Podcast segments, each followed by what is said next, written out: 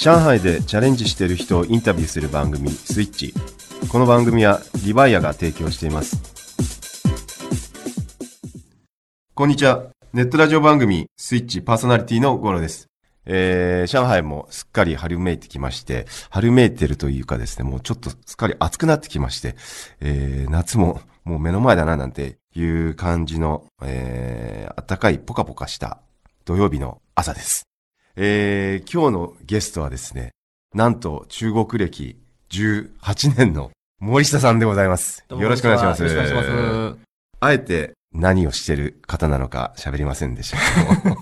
喋れない。喋れない。いえや、この間あの森下さんとは偶然あの、僕の家の近くの焼き鳥屋で、一人で寂しく夕食を食べてたところ、久しぶりに再会しまして。で、ちょろっと聞いたら、なんと、18年いた上海から、はい。帰ろうかなって。別れてえまさかの森下さん まさかの、皆さんそう言われますね。はい。いや、あのーこのネットラジオも、まあ、どちらかというと、まあ、日本にいる方に、まあ、えー上海で頑張ってる日本人、はい。もしくは、えっと、日本語ができる中国人の生の声を届けたいっていうのがあって、はい。で、まあ、上海で頑張ってる人中心に、かつ、僕は好きな人を に、あの、お声掛けしてるというね。主観的に選んで。主観的に選んでる中でですね、えっ、と、森下さんは、まあ、あのー歴史のね、また後ほど、あの、お話聞ければと思いますけども、歴史の勉強会をやられてたりとか、もう本当中国もね、18年長いんでですね、もうあの、僕があの、ラジオに呼ぶリストにはもう、入ってたんですよね。それがまさかの、このタイミングで。日本に行くっていうことでですね、ええ急遽巻きを入れて、お声掛けしたというんです。いい。そんなんで、今日はやりたいと思います。はい。で、なんと驚くことなかれ、えーなかなかラジオの収録って体験する方、そんなに多くはないと思いますけども、なんと、えー今週は1週間に、今日入れて2回目の2、回目です。人生2回目です。人生2回目が1週間に2回あったと。ええ。あの、い人生1回目が、えー、2日ほど前と。またこれもね、なん、何のご縁だかわかりませんけども。基本的に理由同じですよ。理由同じですええ帰るんだったらなんか残してってくださいって。なるほどはい。やっぱね、これだけのご経験おありな方っていうね、日本人でなかなかやっぱいないんでですね。まあそこら辺のお話も今日は聞きたいなと思います。わかりました。はいえっ、と、18年前っていうと何年 ?1998 年8年。8年ですか、ええ時はまさに世紀末です。今はい。そもそもどういうきっかけで来られたんでしたっけ？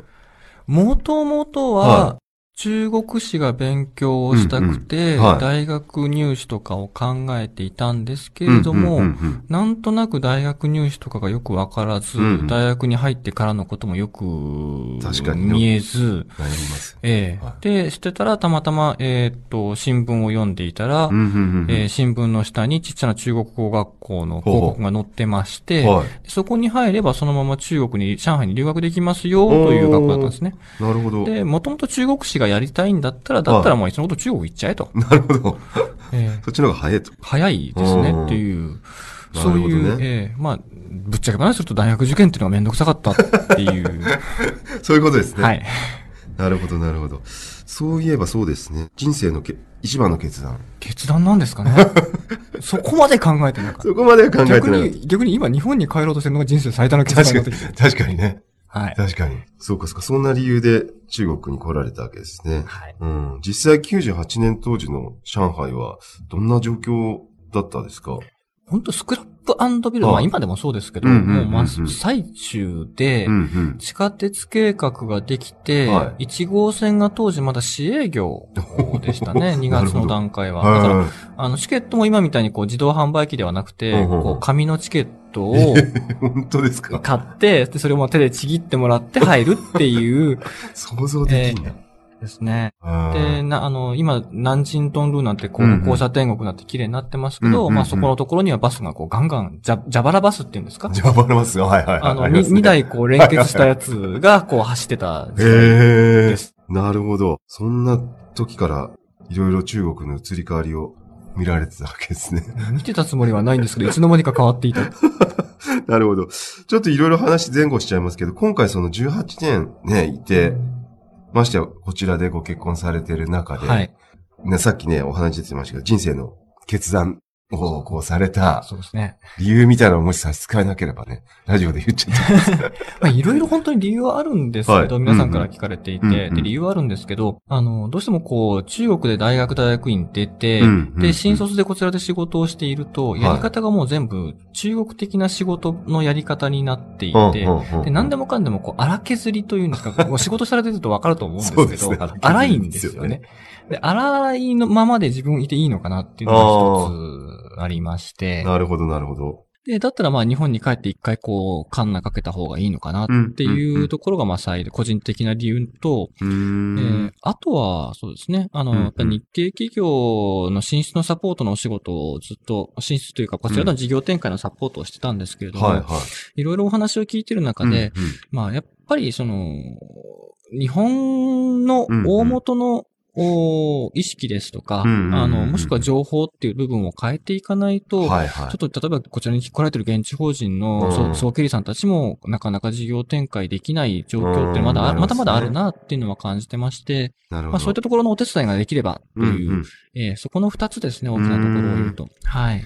なんか、一つ目の理由のところでいくと、まあ中国ってほとんどね、まああの OJT 中心みたいなところがあって、うん。OJT しかないですね。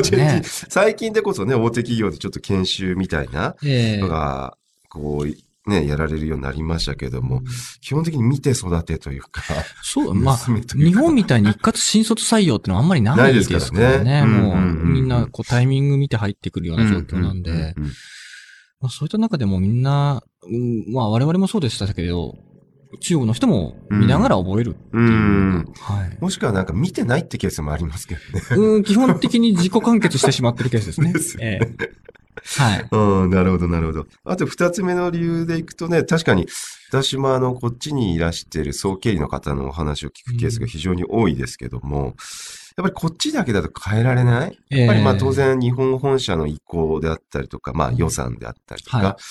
あの、まあ当然一番大きな考え方だと思いますけど、そこ変えていかないと本当中国法人の方も、まあ、あの、良くならないのかな、なんていうのは非常に感じますよね。そうですね。特にやっぱりあの、日中関係悪くなって、うんうん東南アジアシフトって言っても、うんうん現地の方、あの、現地法人の担当者の方から見ると、いや、中国まだまだチャンスはありますっていう声がなかなか日本本社の方に理解してもらえない。伝わってないですよえね。ーで、そこでちょっとストップを、てかブレーキをかかってしまってっていうケースはよく聞きます、ね。うんなんうん。で、そこももう少しこう、こちらのリアルな情報が、はあの、日本の方に届いていれば、もっとこちらの現地法人の方々もやりやすくなるんじゃないかなというのは考えてます。なるほどですね。はい。確かに僕もあのーこの、まあ、ラジオを始めたきっかけでもありますけども、こっちで働いてる、あの、生の声ええを、まあなんか、どういう形で伝えるのがいいのかなっていうのをいろいろ考えてる中で、まあ、一つラジオっていうえのは、まあ、あの、まさに生の声なんで、えまさに。うん、いいかなというところだったんですよね。えあとそうですね、えっと、中国にいらっしゃる方でも、まあ、ハマって長くいる方えと、はい。あとまあ、すぐ会わずに帰っちゃう方。はい。あとはまあ、えーそ、その真ん中取ってね、5、6年いらっしゃる方、うんいろいろいると思いますけれども、森下さんがここまでハマった 理由みたいなものっていうのは、どこら辺だったんですか？僕の場合は基本的にはこう、えー個人的な趣味が原因でこっちに来ている。はいで、その後お仕事がついてきたっていうパターンなんですよね。はい、はい。でおは、いろんな方とお話を聞いたら基本的にはまあお仕事の関係でこっちに来られてる方が多いので、はい、はい。で、結局そこのお仕事と趣味がうん両方あるか、こちらにあるかないかっていうのがすごい。大事ですね。大きなポイントになると思うんですよね。こちらでお仕事だけだとストレスしかたまらないですから。確かにね。ええうーん。なんかあと、楽だったみたいな意見もね、あの、あるでしょねど。。はい。ええそこら辺が楽だったというか、どういう意味合いで楽だったというか、なんかこれは、あの、なんでしょう、僕も感じるところではありますけども、結構日本だとね、あの、変わったことやってると、なんか、こいつ変わり者だな、みたいなこと言われはい。ますけども、まあ、海外来てみると、逆に変わってるのが、まあ、差別化要因になったりとか、うん。あと逆にそんなに自分のこと見られてないというかそうですね。ええそこら辺はどういう、こう、お考えというか感じ方だったんですかね？あのーすごいぶっちゃけ話をしてしまうと、やっぱり中学校の時とはい。かやっぱり不登校で、やっぱ、やっぱりみんな違う、みんなから変わり者で、はい。どう、どう話していいかわからないみたいなことも言われたりとかしてたんですけどううう、うその中で一生懸命、じゃあ自分は変わり者だから、周りと同じにならなきゃいけない、みたいな感じで、どんどんプレッシャーばっかり溜まっていくんですけどこっち来。ちゃうと、さっき五郎さんおっしゃったみたいに、あんまり人のことは見てないんですよね。見て。ないですよね。ええだから逆に言うと別に自分の素でいても誰にも迷惑かけないっていう状況は楽ですよね。まあ自分を出しやすいっていうかね。ええうん。だから、あの、まあ、今回みたいなラジオ番組に呼んでいただいたりとか、うんうんうんまあ、中国史のお話もしたりとかっていうのも、あの、多分、日本だったら、へえ、変わってるねで終わっちゃうケースの方が多いかもしれないんですよ。確かに。でもなんか、あそこ面白いねって言ってくれる人が、まあ、日本人にも中国人にもいるっていうのは、まあ、別に変わってるということが別に、ネガティブなことではなくて、はいはいまあそその、その人の,、の個性個性ですよねなので、うん。それをこう、さらっと出してくれるっていう点では楽ですね。あ、なるほどね。確かに。まあ、スポーツでもね、サッカーの本田圭佑さんとかね、変わり者だとは言われてますけどそうも。ですね。うん変わり者じゃないと逆に言うと、海外でうまくやっていけなかったりとか、うん、うん、うん。まあ、あのグラミー賞の、うん。あの、脚脚本家で脚色賞ですか、うんうんあそこの、あの、スピーチの時でも、まあ、うんうんみ今、子供たちの中で変わり者だって言われてる子供たちがいたらみんなそのままでいてくださいと。うん。でうん、自分も変わり者だったのでと。うんで、でも今僕はここにいます。うん。なるほどね。今変わり者って言われてる人たちが今、私と同じ立場になったら、うんうんこのメッセージを他の子供に伝えてくださいって時に、やっぱりスタンディングオベーションなんですよね。うん、うん、うん、うん、うん。うんなんでそこまでこう、ね、感動させちゃったんですかね、それはね。どこの社会にもあるんじゃないですか、そうんの、こう、一定のルールがあって、そこにうまくはまれない人たちってうんいると思うんですけど。でもそういった人たちも、環境っていうんですか、うん、あの、それこそ本当に文化の境目をポーンと飛び越えちゃうと、逆に。しっくりくるっていうケースもありますよ。なんかね、あの、日本でちょっとこう、縮こまってるというかね、こう自分らしさが出せてない？うんで、悩んじゃって、変な話ね、うつ病とかになっちゃうぐらいだったら、一回、外出ちゃった方がいいうん出てきちゃった方がね。うんで逆に外に出ると、うん日本のその枠組みは枠組みの良さがあるので、うんうんうんうんそれこそその中村勘三郎がこの間言ってましたけど、ほうほう。あの、枠、え型があるから型破りあがでなるほど。あで、型がなかっったら型なしだよっていう。なるほど。あ、深いなとさすがですね。深いな、これ。えもう一回言ってもらっていいですか？え 型があるから型破りというのができると。はいはいはい。で、型がなかったらそれはただ単なる型なし。刀したと。ああ、これはちょっとメモっときます。深いなと思って聞いて。深いですね。さすが雑学を。雑学なんですか？どんどん皆さん、あの、すごい、肩書きがね。か勝手な枕言葉が。ああ、なるほどね。でも今の話はね、ちょっと深掘っていきたいですけども、なんかこうあるあるべきだみたいなのは結構日本だと強いようなね、感じはしますけどね。まあそこがやっぱなんかあの、海外で働いてるっていうか、上海で働いてると、まあそういうケース、まあ少ないというか、なんですかね。そうですよね。うん。みんな違ってて、まあ国がこれだけ大きいので、うんうん食べ物一つとっても中国人はって集まって出身地が違えば、うんうん、あの、なんでそんな辛いもの食べるのとか、うんじゃあなんで食べないのみたいなこと聞かれますよね。うんうんうんうんででそれはそれでみんな変わってていいと思うんですよ。確かにね。うん。それがちょっと病的になるとちょっと変態さになっちゃうと危ないっていうだけ変 人から変態へみたいな。そうやってきちゃうとちょっと危ない感じはしますけどね。なるほどね。なんか、あのーまあ、いろんな日本人の方もいますけど、まあ、最近僕あのお世話になってる経営者の人によく、まあ、差別化だとかってはい。で、まあ、日本にいた時もベンチャーにいたんで差別化とかよく考えてましたけど、まあ、考えてた割にあんま差別化できてないケースが多くて、でもやっぱ嫌顔でもこっちにいると、あの、いっぱいいる日本人のうちの一人ってなっちゃうと、はい。やっぱまあ中国人の人とビジネスしにくいなっていうのがあって、で、まあこれ、なん、なんて言うんでしょう、答えは出てないですけど、やっぱ、一個人でも差別化することが大事だななんて思ってるんですけどね、そこら辺なんかお考えは。そうですね。はいあの、多分日本と中国とか、うんうん。日本人対中国人とかじゃなくて、あ、君面白いねって言わせたら、うん。そこでまず取っかかりができるので、その、なんていうんですかね、引っかかりの部分を作るっていうのが一番なのかなっていうふうには感じますよね。みたいなね。ええ。結構その日本語を勉強してる中国の方ともお話をするんですけど、あの、結局今っって日本語能力試験1級なんて毎年数万人、10万人ぐらいですか？そんなにいるんだ。で、そういった人たちとからこう、と比べて自分は日本語能力試験1級ですっていうのは、はい。あまり。大きな、まあ、差別化にはならなくなってきてしまっているわけですよね。ねだから、じゃあそこで日本語を使って、あれができます、これができますっていう、プラスアルファの部分を自分の中で作っていくっていうのが一つだとうん思いますって話はよくするんです。うーん。でそれが、あそうですね。えー仕事のス確キルだったり、趣味だったり、うんうんうん。あの、でもいいと思うんですけどね、うんうんそこは。うんうん。うんだからあれですよね。まあ、ダブルスキル持たないと今差別化できないっていうかええね。アイドルとかでも一緒ですもんね。そうなん可愛いだけじゃ。ああ、個性がないと。個性がないとね。うーん、なるほど、なるほど、なるほど。そういう意味ではね、森下さん的にはこう、いろいろ趣味というか、またちょっと後半戦でも深掘っていきたいところではありますけども、深掘られると痛いところが。こっちで趣味としてやられてることはいくつかね、終わりだと思いますけど、はい。最近ではいかがですか？最近では、うんうん。まあ、中国語が喋れる。プラスアルファで、もともとまあ、日本史とか日本の文化とかの研研究というんですかね。うんうんうんあの、大学院が中国史、中国古代史の専攻で、はどうしてもそこで日本っていうものが視野に入ってくるので、うん日本のやっぱり歴史とかも勉強しないといけないんでい。なるほど、すよね。なるほど。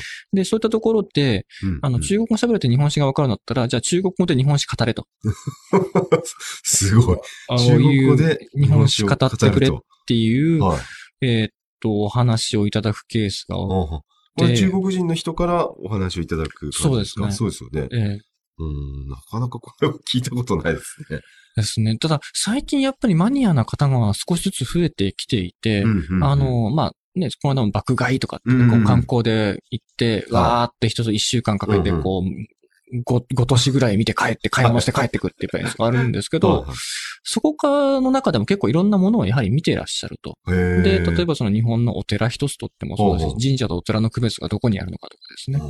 なるほど。えーあの、じゃあ、祇園で祇園祭り見てきたけど、んもともと祇園祭りって何？とかですね。そこにこれ全て答えられない。持たれるケースが多いので、うんうんうんそこに一つ一つ答えていくっていうところからでしたすよね。ごいですね。答えられないですよね、結構。調べりゃなんとかなりますよ。えーでもじゃあ、日本史に興味を持ってる中国人が増えてきてる。多いですね、やっぱりねえーなん。かその背景ってなんかあるんですあるんですかね？一つはやっぱり日本観光っていうところが大きいのと、うんやっぱサブカルですよ、今。ああ、サブカル来た。えなるほど。サブカルといえば山下くん。ご存知の方も多いと思いますけどね。うん、なるほど。サブカルね。ええ本当にあれですよね。あの、ゲームとかですね、うんうんアニメーションとかでも、ちょっと日本の歴史をテーマにしたものから入る。うーん。で、最終的には日本の歴女的なものになっていくと。お方が中にはいますから。歴女とは？歴史好きの女性。昔流行りましたよね。流行りましたけど、ええこっちでも流行ってんのかな？なんかその日本的な歴女とやっぱ違うんですよね。うんん。けどなんか好きで見てますとか、あ、の、まあ、女性だけではないんで男性も多いんですけど、うんあの、面白いな。なんでお前そこまで知ってんねんっていうところまでですね。なんですかその源氏物語の話で盛り上がったりとかへですね。え、本当ですか？本当です。誰が好き？って聞いたら、うーんって、あの、やっぱ勝ち組にならないと 嫌だから、うつせみとかは嫌って言って、すごいです。明石明石になりたいって言ってました。あとなんかあれですよね。その中国人のクリエイターのご友人とかが多いっていうのも聞きましたけども。そうですね。はいはいさっきの話戻るんですけど、うんうんやっぱりクリエイターとかも、うん。あの、クリエイティブな部分で、まず日本とのうん接触がある。接触っていうか、って言ってもその作品を見たりとか、うんうんそこで感動する。うんで、それがなんでってなってくると、うんじゃあ日本の生活様式だとか、うんうん伝統文化がどう影響してるかとか、かそれこそ歴史だとかっていうところに興味を持っていく。でただ、こっちってそういったものを得る、その場がないんですよね、ほどほとんど。なるほど、なるほど。その彼、彼らが、要するにクリエイターさん的なものを満たせる部分うが。ないなんですよねね。でそれをちょっと、じゃあちょっと補いましょうかっていう形で、まあお話を、うーん。はい。。面白い。うんなんか中国人の人が好きなサブカル？まあ漫画っつうんですかね。これってなんか代表的なやつってなんかある？えっ、とですね、年代にもよるんですけど、まあ70年代生まれになると、もう、あの、セイントセイヤとかは鉄板ですよ、ね。懐かしい。えで、今の子供はもう、あの、ナルトワンピース。ナルトワンピース。夏目友人帳ああ、わかんないな。ええ本当ですとか。かですね。まあ、ええ進撃の巨人も結構、あ、こそれよく聞きますねそれは日本のアニメが受けてる理由みたいなのってなんかあるんですかね？聞いたことがあるんですよ。こちらで、やっぱりその、日本、中国の方なんですけど、はい日本の声優さんを呼んできて声優イベントやってる人がいるんですけど、うんその方が言うには、えー一つは熱血。熱血が受けるんですね。熱血が受けるみたいです。あの、本当にあの、我々が子供の頃、こう、ジャンプを読んで感動したあの感動ですね。なるほど、なるほど。それは一緒なんですね。一緒みたいですね。あ それの、面白いな。熱血から、はいあの、日本の中心蔵に変わった人もいましたから。確かにあれ熱血だよねっていう。確かにね。熱血が面白いっていう。あともう一つは、やっぱりイケメンが多いっていう。ああ、そっちか。なるほどね。ちょっとまだ中国のそのアニメクリエイティブな部分の、まあ、なんていうんですかね、キャラクター設定だとうんうんうんうんか、せデザインのところもまだまだこれからなので、うーんそれを見るとやっぱり日本の、こう、学園コメディアニメとかですね。うんなるほどああいったもののイケメンに女の子たちがハマっていく。なるほどね。ちょっとこのままサブカルについて話したい感じですけども、またあっという間に 時間が、あのー終わりに向かっておりますんで、えーまたちょっと次回はですね、またこのサブカルの続きをやるか、ちょっといろいろテーマがあるんで考えながら進めさせていただきたいと思います。い、や、あっという間でどうもありがとうございました。います。この番組はリバイアがお送りいたしました。